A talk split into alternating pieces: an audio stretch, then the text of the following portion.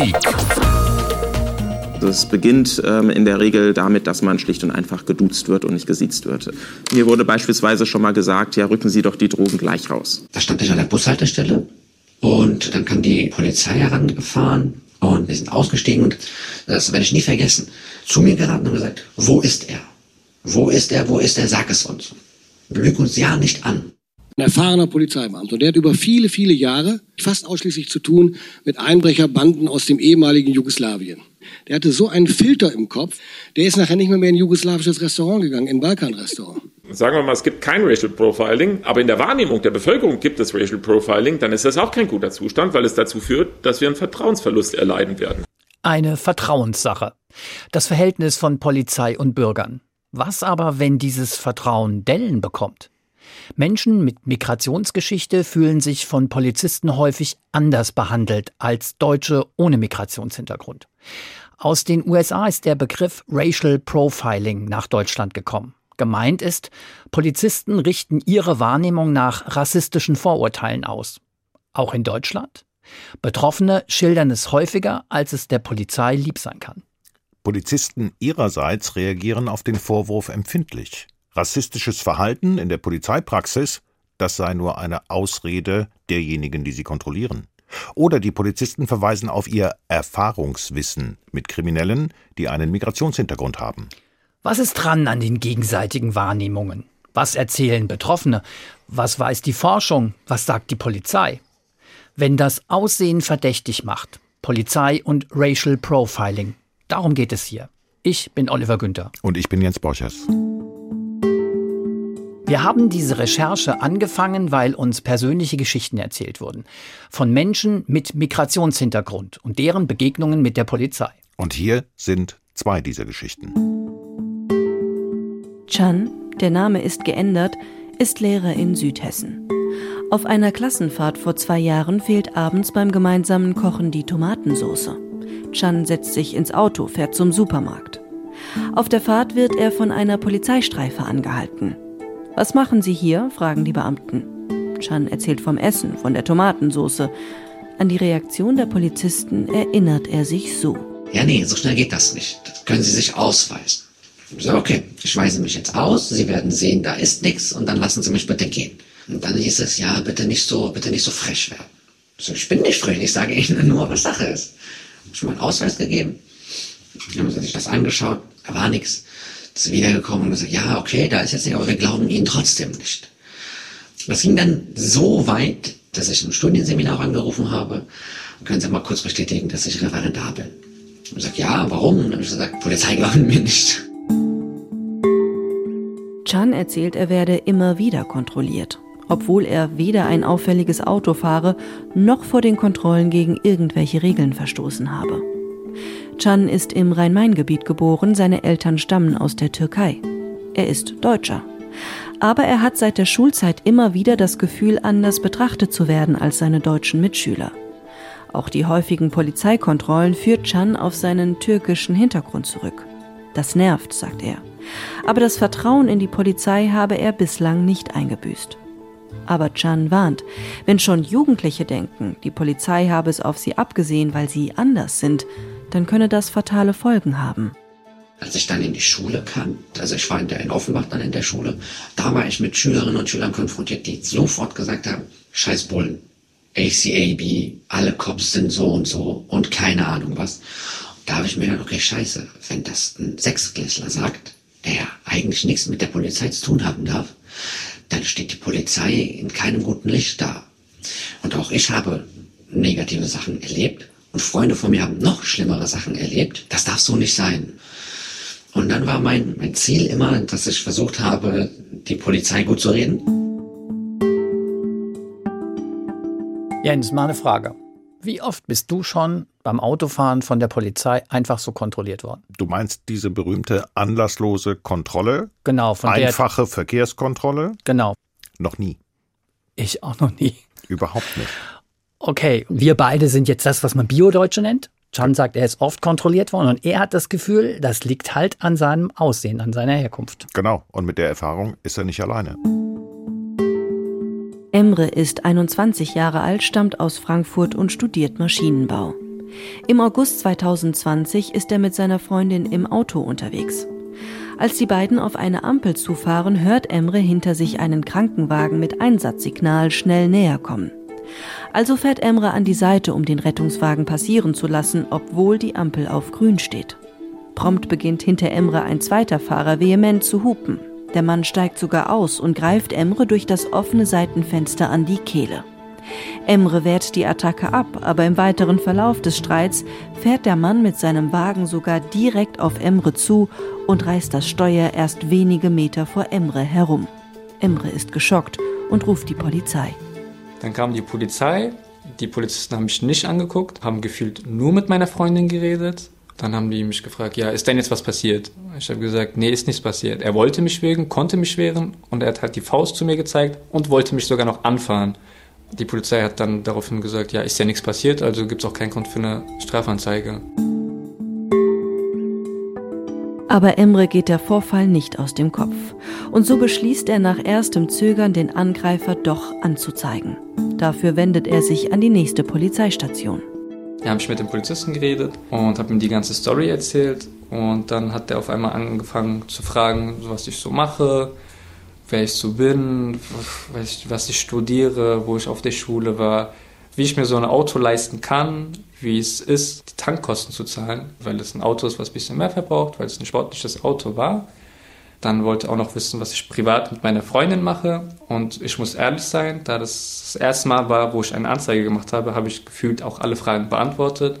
Und am Ende habe ich ihn natürlich gefragt, warum die ganzen Fragen so waren, wie sie waren. Und dann hat er mir gesagt, ja, wir müssen gucken, wie glaubwürdig ihre Geschichte ist. Die Justiz hält Emres Geschichte sehr wohl für glaubwürdig. Der Angreifer wird zu 150 Euro Geldstrafe verurteilt. Emre kommt aus einem Viertel im Frankfurter Westen, das nicht den besten Ruf hat. Emre fährt mehrere Jahre ein sehr auffälliges Auto. Mit diesem Auto wird er regelmäßig von der Polizei angehalten. Emre hat die Kontrollen nicht gezählt, aber er schätzt die Zahl auf rund 20. Er hat auch eine Vermutung. Sein Aussehen, seine Kleidung und sein Auto, all das mache ihn verdächtig. Zumal er auch schon mal gefragt wurde, ob er wisse, was, Zitat, seine Jungs machen würden. Mit seine Jungs sind andere junge Männer aus seinem Viertel gemeint, die polizeilich bekannt sind. Männer, denen Emre vielleicht äußerlich ähnlich sieht, mit denen er aber nichts zu tun hat, wie er sagt. Da denke ich genau an mich, weil ich glaube, genau weil die so ein Denken haben, dieses, okay, unsere Erfahrung sagt, hey, guck mal, er sieht so aus, kann schon sein, dass er was mit kriminellen Sachen zu tun hat, komm, wir halten den mal an. Und genau so denke ich auch, dass manche Polizisten leider so denken, dass sie denken, okay, ihre Erfahrung ist Gold wert und sie wissen immer, dass du kriminell bist oder der nicht. Und das sollte meiner Meinung nach komplett aufhören, weil es auch nicht ausländische Kriminelle gibt.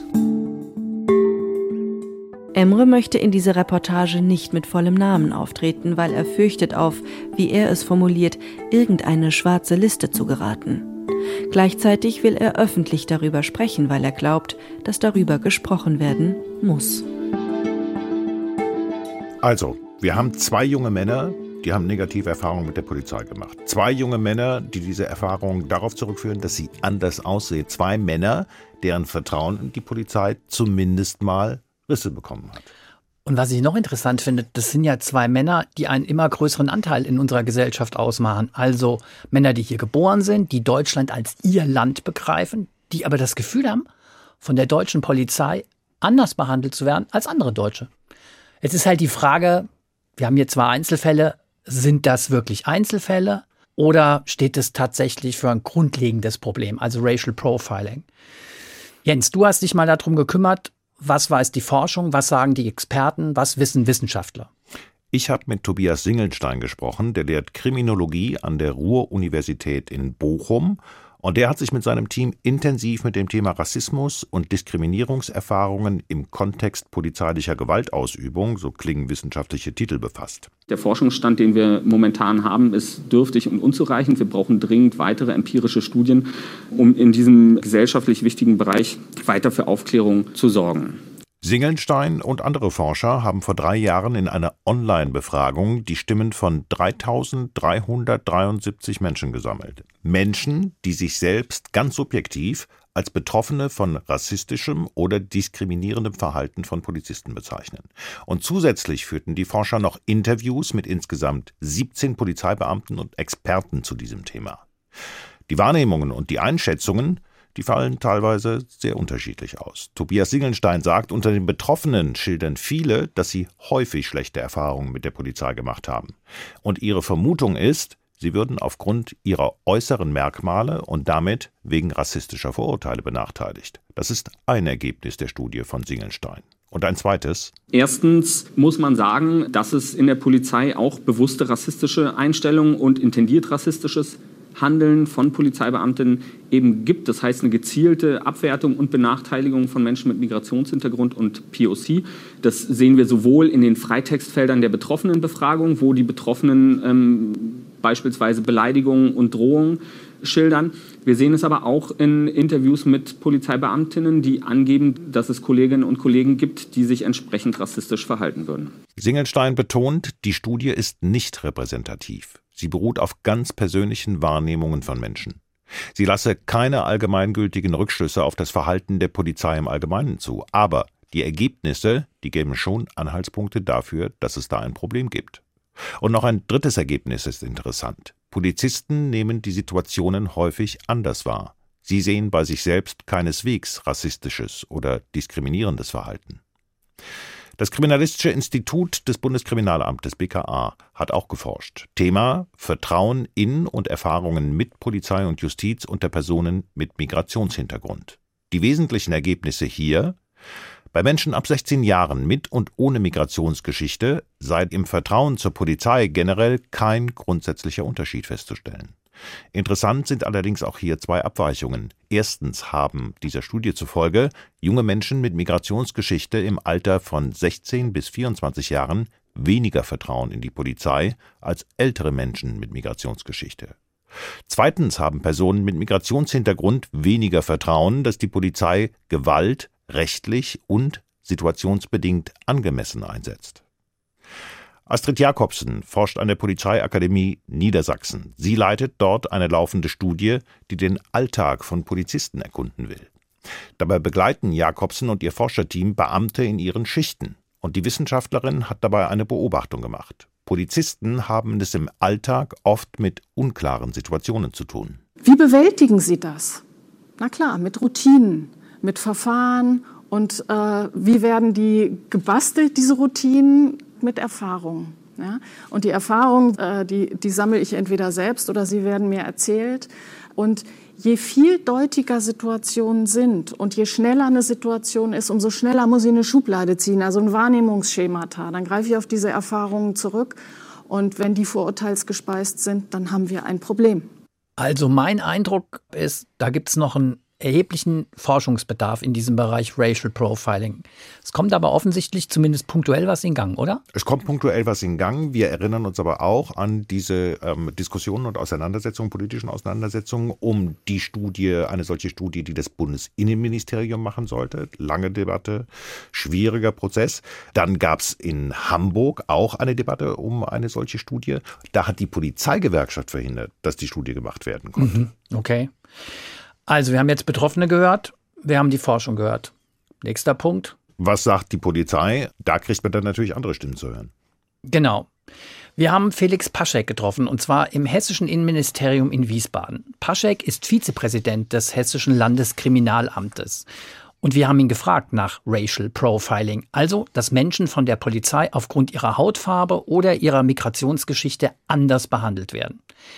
Seine Antwort ist klar. Problem ist erkannt. Wir gehen dagegen vor. Aber einzelne Fälle dürften auch nicht in ein Polizei-Bashing münden, nach dem Motto, die sind doch eh alle rechtsextrem. Weil sie damit das erreichen, dass diejenigen, die, die anständig und vernünftig, und das ist die große Mehrheit, unter wirklich schwierigen Rahmenbedingungen jeden Tag hier ihre Frau, ihren Mann stehen, für jeden Bürger und Bürger, dass die sich irgendwie angegriffen fühlen. Und das, dann erreichen sie das Gegenteil von Haltung zeigen und Werte leben, sondern dann erreichen sie ein Einigeln. Schnell wird deutlich, das Thema Racial Profiling ist für die Polizei ein schwieriges. Wo verläuft die Grenze zwischen der Wahrnehmung der Betroffenen und tatsächlich rassistischem Verhalten von Polizisten? Wann ist Racial Profiling ein polizeikritischer Kampfbegriff und wann geht es um berechtigte Vorwürfe? Also ich bin selber einige Jahre Streife gefahren und äh, kann Ihnen versichern, dass der Vorwurf einer Kontrolle, dass sie durch Racial Profiling äh, motiviert und intendiert ist, der ist ähm, schnell auf der Tagesordnung, auch wenn es für die konkrete Kontrolle sachliche Gründe gibt. Gleichermaßen kann man das Thema auch nicht einfach so wegwischen. Also eine der Forderungen ist ja, sich ähm, auch wissenschaftlich intensiver damit zu befassen. Das halte ich für erforderlich. Der Ruf nach mehr Fakten und Forschung ist alles andere als selbstverständlich in der Polizei. Entsprechende Vorhaben werden teilweise nicht zuletzt aus der Polizei und der Politik torpediert. Das haben wir eben schon gehört. Aber mitunter ist auch Erstaunliches zu hören, zum Beispiel vom niedersächsischen Innenminister Boris Pistorius. Auf die Frage, ob nicht bestimmte Strukturen und Arbeitsweisen innerhalb der Polizei Diskriminierung und Rassismus begünstigen, erzählt Pistorius diese Geschichte. Ein erfahrener Polizeibeamter. Der hat über viele, viele Jahre fast ausschließlich zu tun mit Einbrecherbanden aus dem ehemaligen Jugoslawien. Der hatte so einen Filter im Kopf, weil der nur noch diese, diesen kriminellen Typus von, äh, aus dieser Gruppe kennengelernt hat. Die anderen er gar nicht mehr kennengelernt. Der ist nachher nicht mehr, mehr in ein jugoslawisches Restaurant gegangen, in ein Balkanrestaurant. Ja? Ich würde bisher, bis heute behaupten, dass der kein Rassist war im engeren Sinne des Wortes, aber der war mit Sicherheit Alltagsrassist, ohne dass er das gewollt hat. Pistorius Beispiel ist auch deshalb interessant, weil wir im Gespräch mit zwei aktiven jungen Polizisten zum Thema Racial Profiling Folgendes gehört haben. Wenn ich in einem Frankfurter Stadtteil mit einer lebhaften Drogenszene arbeite, dann habe ich meine Erfahrung. Ich weiß, dass der Drogenhandel fest in der Hand von Menschen aus einem bestimmten europäischen Land ist. Deshalb achte ich bei Kontrollen im Milieu natürlich nicht auf ältere, blauäugige Herren mit grauen Haaren. Übrigens, die Beamten wollten nicht namentlich genannt werden, nicht ins Mikrofon sprechen. Sie wollten komplett anonym bleiben. Im Frankfurter Polizeipräsidium treffen wir Nassif Khalil zum Interview. Khalil ist ein schlanker, freundlicher und nachdenklicher Mann, in Marokko geboren, vor vielen Jahren nach Deutschland gekommen. Heute arbeitet Nassif Khalil im Frankfurter Polizeipräsidium als Migrationsbeauftragter.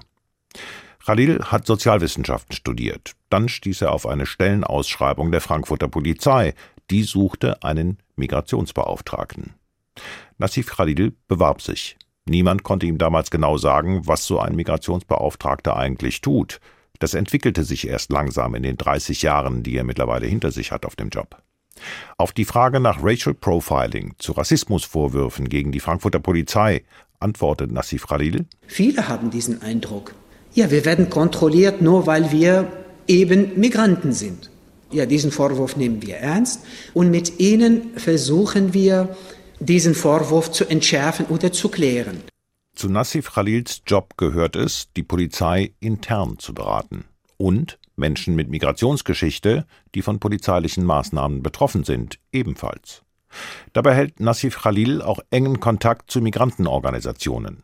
Trotz der Diskussion um Racial Profiling, trotz der bekannt gewordenen Skandale um rechtsextremistische Vorfälle und Chatinhalte bei der hessischen Polizei.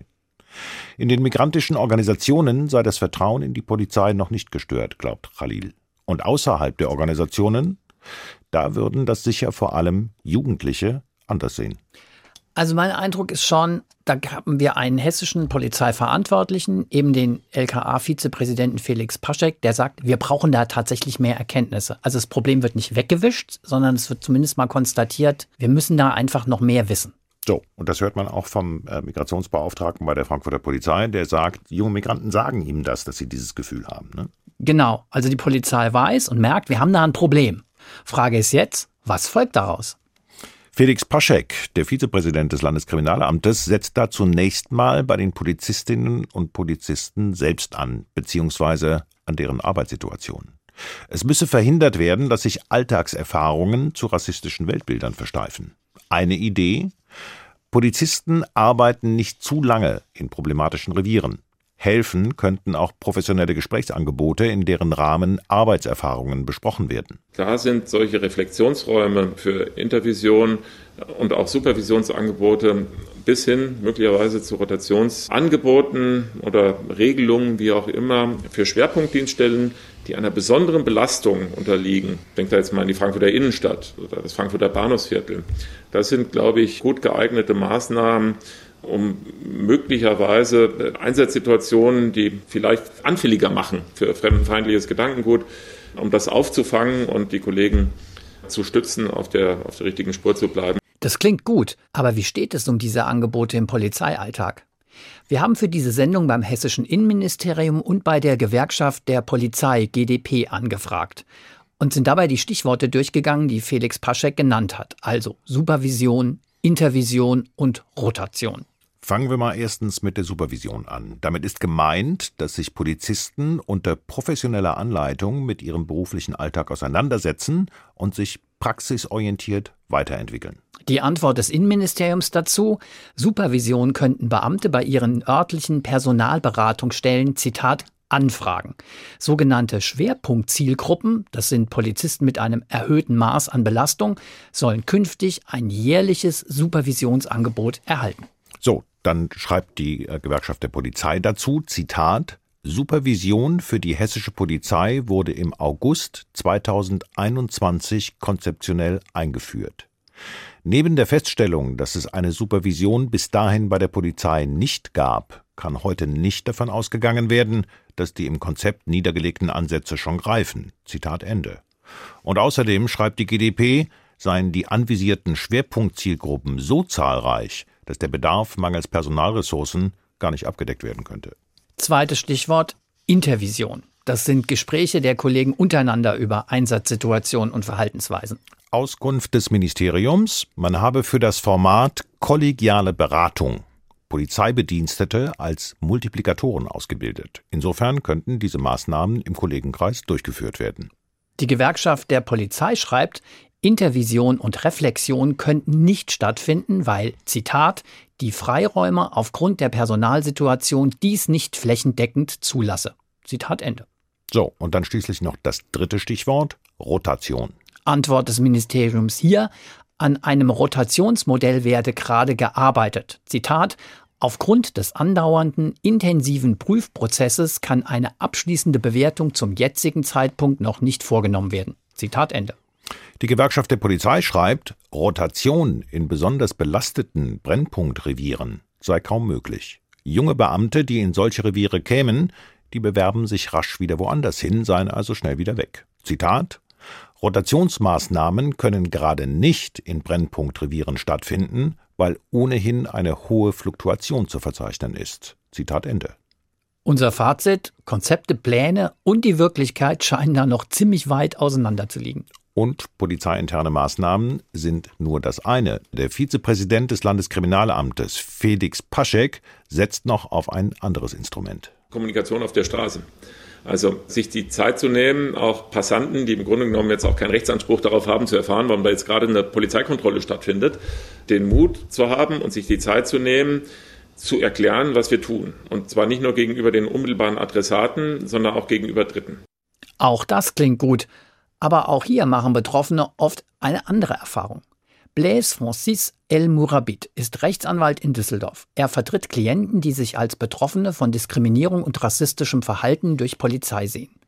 Und er hat immer wieder eigene Erfahrungen gemacht. Beispielsweise, wenn er in Sportkleidung durch den Düsseldorfer Hauptbahnhof ging und den Eindruck hatte, vor allem wegen seiner Hautfarbe angehalten zu werden. Es beginnt ähm, in der Regel damit, dass man schlicht und einfach geduzt wird und nicht gesiezt wird. Ähm, dann geht es damit weiter, dass es halt ähm, zu Unterstellungen kommt. Ganz konkret, mir wurde beispielsweise schon mal gesagt, ja, rücken Sie doch die Drogen gleich raus.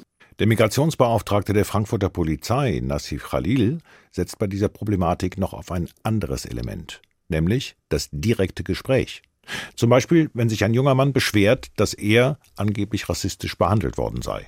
Khalil versucht dann, die beiden Beteiligten, also den Betroffenen und den kritisierten Polizeibeamten, an einen Tisch zu bringen. Das sei nicht immer leicht, räumt Khalil ein, aber er habe sehr gute Erfahrungen damit gemacht. In den wirklich in allermeisten Fällen beteiligen sich die Kollegen. Die Kollegen sagen, okay, ich habe es ihm erklärt, aber wenn du meinst, und in, in den wirklich in allermeisten Fällen waren super Gespräche, toller Austausch, die betroffene Person konnte die Fragen stellen, eventuell auch Kritiken und sein Gefühl erläutern.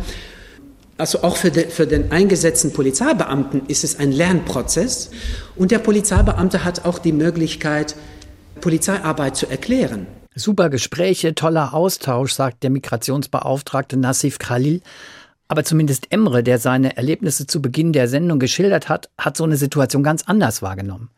Emre hatte sich nämlich an den Migrationsbeauftragten gewandt, nachdem er sich über den Beamten auf dem Revier geärgert hatte, der so viel Privates von ihm wissen wollte. Und es kam tatsächlich zu einem Gespräch mit dem kritisierten Polizisten. Also der Migrationsbeamte, ich denke, wird ernst genommen, aber der Migrationsbeamte hatte auf jeden Fall meiner Meinung nach deutliche Angst vor den Polizisten weil der Polizist ist ja schon so breit reingelaufen und der Polizeibeamte hat ja auch den Migrationsbeamten angeschrien, hat gesagt, wie kann es sein, dass sie mich überhaupt hier einladen und sowas, das hat mein Polizeichef mitbekommen. Und der Migrationsbeamte selber war dann ruhig und war so selber geschockt, warum er gerade ihn angeht. So, jetzt machen wir mal einen Strich drunter, Olli. Wenn ich für mich ein Fazit ziehe aus der Recherche, dann kommt da raus, Racial Profiling ist ein Problem. Das sieht man übrigens auch daran, dass Verwaltungsgerichts Dresden hat im Februar dieses Jahres ein Urteil gefällt. Ein schwarzer Mann hatte bei einer Kontrolle am Bahnhof die Herausgabe seiner Papiere verweigert. Und das Gericht hat ihm Recht gegeben, er sei durch Racial Profiling in seinen Grundrechten verletzt worden. Aber selbst ohne so ein Urteil, wenn es das nicht gäbe, das ist sehr deutlich geworden bei der Recherche, der Begriff steht im Raum und er hat Wirkung. Und für mich hat das ganze Problem Felix Paschek, eben der Vizepräsident des Landeskriminalamtes, sehr gut auf den Punkt gebracht. Da ist natürlich die Adressatenperspektive auch wichtig, weil selbst sagen wir mal, es gibt kein Racial Profiling, aber in der Wahrnehmung der Bevölkerung gibt es Racial Profiling, dann ist das auch kein guter Zustand, weil es dazu führt, dass wir einen Vertrauensverlust erleiden werden. Und es ist meiner Meinung nach die Aufgabe der Polizei, gegen diesen Vertrauensverlust vorzugehen. Die Polizei ist aus meiner Sicht in der Verantwortung, trotz der Klagen seitens der Polizei, ja, Racial Profiling, das sei ein Kampfbegriff. Aber wenn junge Migranten das Gefühl haben, dass sie benachteiligt sind, ähm, dann hat das eben was mit der Erfahrung zu tun, die Deutsche wie Chan oder auch Emre gemacht haben. Ganz bestimmt. Ich glaube, es hat aber auch mit den Skandalen rund um rechtsextremistische Chats und andere Vorfälle zu tun. Ähm, aber nicht zuletzt Polizisten, die diesen Image-Schaden durch ihr Alltagsverhalten zu verantworten haben. Genau. Und vor allen Dingen ein Ton von Emre ist mir hängen geblieben, wo ich denke, das, was er da schildert, das darf eigentlich nicht die Konsequenz sein. Ich überlege mir wirklich, wirklich zweimal, ob ich die Polizei rufe oder nicht, weil ich leider so ins Licht gestellt wurde damals, als ob ich der Schuldige bin. Und ich habe mich einfach nicht sicher gefühlt bei der Polizei, weil die alles hinterfragt haben von mir, aber wirklich alles. Aber so wie die mich behandelt haben, war, ich würde sagen, eine Stufe zu viel. Das war unsere Sendung, wenn das Aussehen verdächtig macht. Polizei und Racial Profiling. Sie können die Sendung nochmal hören, wenn Sie mögen, auf hrinforadio.de, in der ARD Audiothek oder wo immer Sie sonst Ihre Podcasts hören. Ich bin Oliver Günther. Und ich bin Jens Borches. Bis bald.